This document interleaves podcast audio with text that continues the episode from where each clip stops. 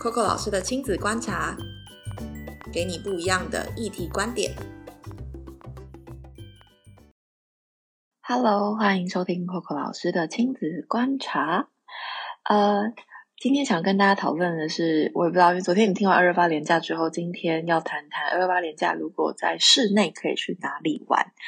但是我现在呢，还是一样包紧紧的在室内，而且现在大概快要十二点的时间。我现在在南澳，然后今天一整天的工作都在南澳。嗯，今天去拜访很多的校长，然后呃下午的时间都在协会跟小人一号里面陪伴孩子。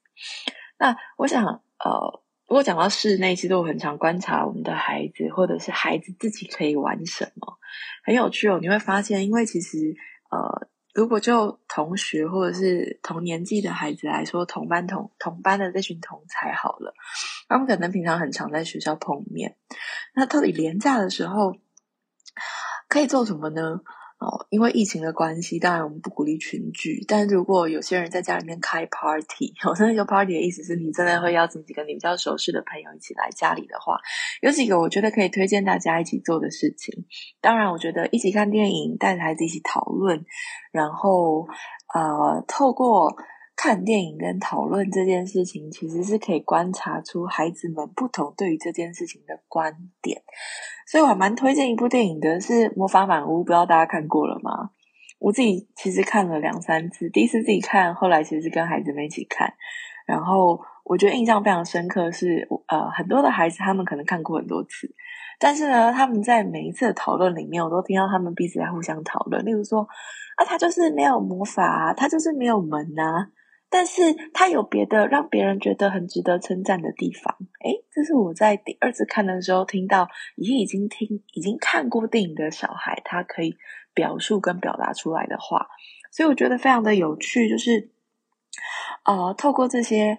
啊，不是只是放他们看电影哦，我觉得反而鼓励爸爸妈妈，如果你们也看过了某一些电影里面的内容，其实是可以跟孩子做讨论的。然后在这些讨论过程中，也鼓励孩子能够正向的赞美自己，以及赞美你，以及赞美旁边的朋友。那让这个聚会就不是只是吃喝玩乐的聚会，它可以某部分还蛮有意义性的。那当然，如果就玩乐形态来说，如果你家呃。有游戏的话，你应该会知道马里奥派对。但是我们推荐你一款更有趣的是高高兴兴动物园，也是另外一个比较好上手、蛮容易的选择。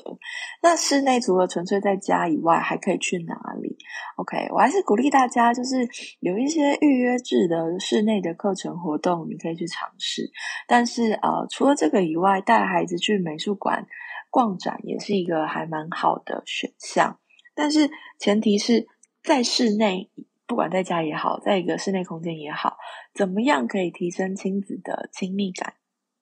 我觉得这反而是一个很有趣的事情，可以观察孩子跟别人，如果假设别人来你家或者去别人家之间的人际互动，以及情绪高涨，这个我们昨天有提醒过。但其实，在室内，我反而要鼓励大家，也鼓励父亲以及母亲，或者是主要照顾者，你可以跟孩子一起做那件事。很多时候，我们在室内遇到的状况是什么？我做我的事，你做你的事，所以最后就变成，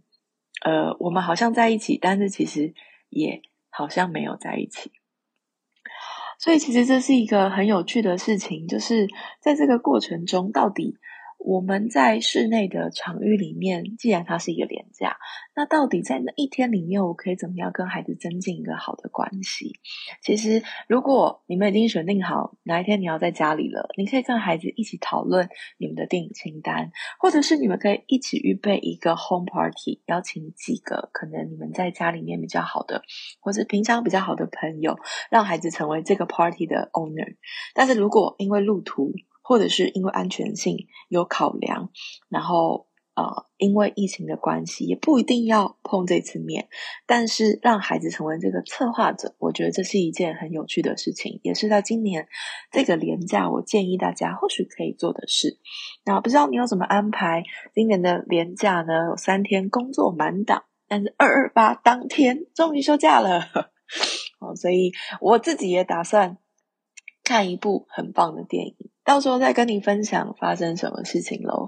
那最后呢，还是要提醒大家，就是天气非常的冷，不管你出去去哪里，做些什么事情，呃，因为接下来又是一个三天全家人黏在一起的时刻。但我觉得，依照大家去年到今年的练习啦，我觉得大家应该蛮厉害的。也就是说，呃，跟你的孩子在相处上，因为毕竟我们一起 work from home 一阵子嘛，我相信那个打怪程度也好，或者是相处程度也，会更紧密。但是我觉得，试图让你的孩子，不管在室内或室外，都让他成为那个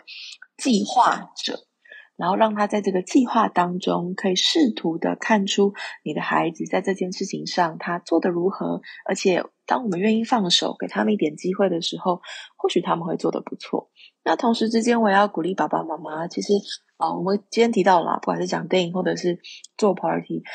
我觉得我们自己里啊，也是要提出一些。想法面对于孩子什么意思呢？也就是说，面对电影看完之后，怎么样引导这些问题，或者是可以跟孩子讨论什么，而增加我们今天一直提到的亲密感。